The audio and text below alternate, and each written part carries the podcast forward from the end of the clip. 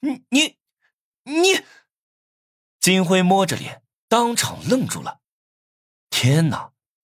班级里最懦弱、最屌丝的无能，居然打了自己一巴掌，这是在梦里吗？王月也惊呆了，对我有些改观。敢打我，我要弄死你！金辉养尊处优，家境优越，从来只有他打别人的份，被人打还是头一次。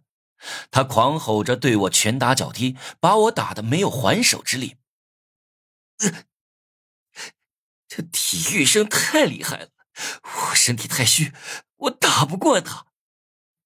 我在心里叫苦，身上被踹的青一块紫一块，疼得我直吸冷气。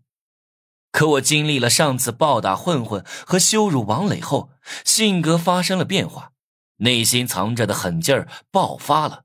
宁愿挨揍，也要还手一拳。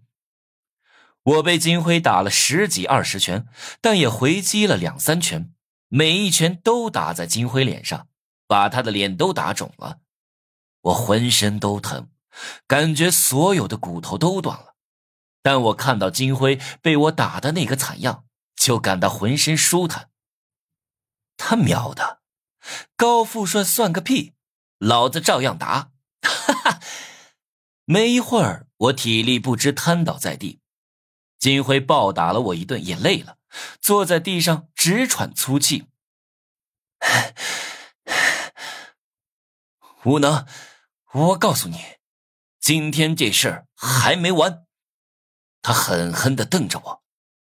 金辉的话刚说完，两个警察跑了过来，后面还跟着朱小军。原来朱小军从铁皮屋跑出去后。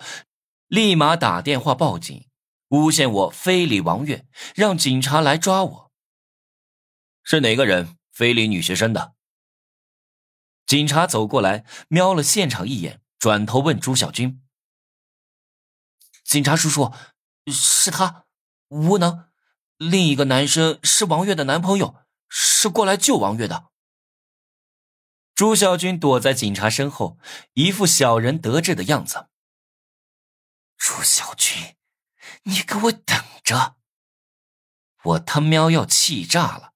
这个瘦的跟猴子一样的小屌丝，居然敢阴我！人证物证俱在，警察抓着我的手就要把我带去警察局。我心如死灰，心想这次是完蛋了。本来想救王月的，没想到把自己给搭进去了。